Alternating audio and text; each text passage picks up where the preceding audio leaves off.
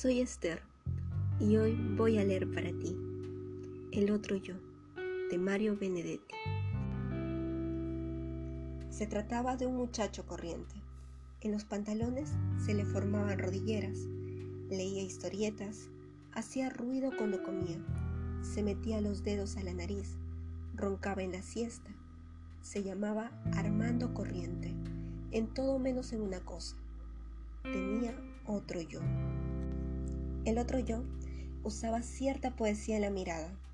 Se enamoraba de las actrices, mentía cautelosamente, se emocionaba en los atardeceres. Al muchacho le preocupaba mucho su otro yo y le hacía sentirse incómodo frente a sus amigos. Por otra parte, el otro yo era melancólico y debido a ello, Armando no podía ser tan vulgar como era su deseo. Una tarde, Armando llegó cansado del trabajo se quitó los zapatos, movió lentamente los dedos de los pies y encendió la radio. En la radio estaba Mozart, pero el muchacho se durmió.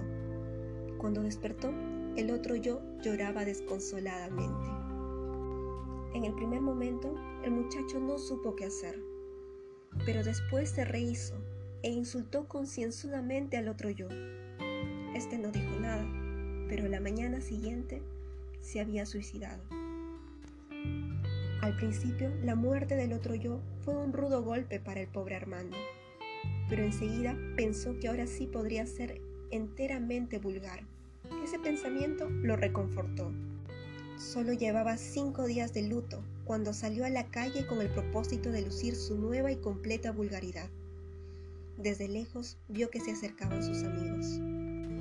Eso lo llenó de felicidad e inmediatamente estalló en risotadas. Sin embargo, cuando pasaron junto a él, ellos no notaron su presencia.